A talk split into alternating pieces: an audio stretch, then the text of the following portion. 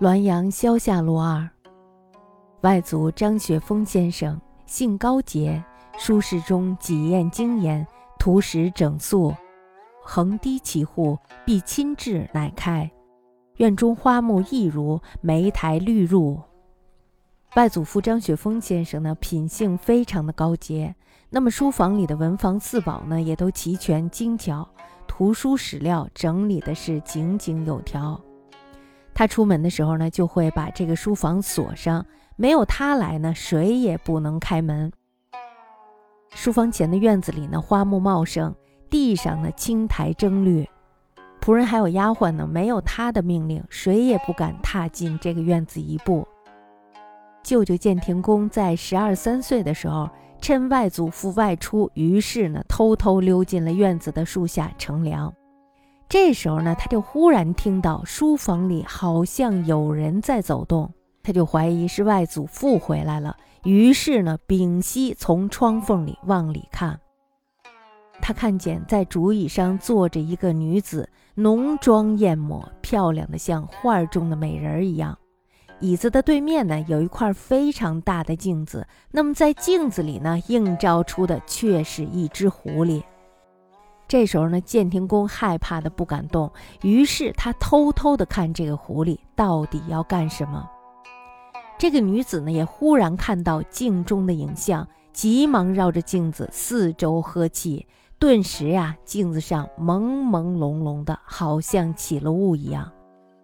好一会儿呢，这个狐狸又坐回到了椅子上，镜子上的雾气呢，这时候也慢慢的消去。再往镜子里看，照出来的就是一个漂亮的女子。建廷公呢，担心自己被发现，于是呢，轻手轻脚的缩了回来。后来呢，他就暗暗的把这件事情告诉了姚安公。那么，姚安公呢，曾经给自己几个孙子讲《大学》修身一章的时候，举了这个事儿为例子。他是这样说的：“明镜空空，故物无可遁影。”然为妖气所役，尚失真形。况私情偏倚，先有所障者乎？说的就是明镜上空空无物，所以影像无处躲藏。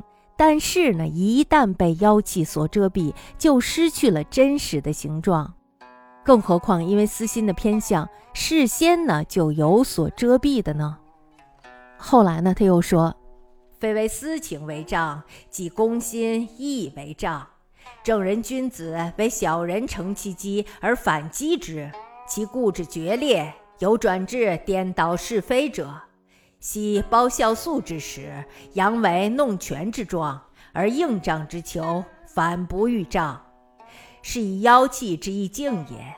故正心诚意，必先格物致之。说的是。不但因为私心可以遮蔽，出于公心的话呢，也能蒙住眼睛。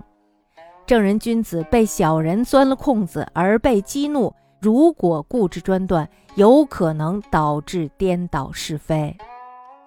过去呢，包孝肃的熟识假装弄权的样子，使本来应该挨打的囚犯免于挨打，这呀，也就像是妖气掩盖了镜子一样。所以呢，要诚意诚心、正直无邪，必须先推究事物的原理，而获取真知。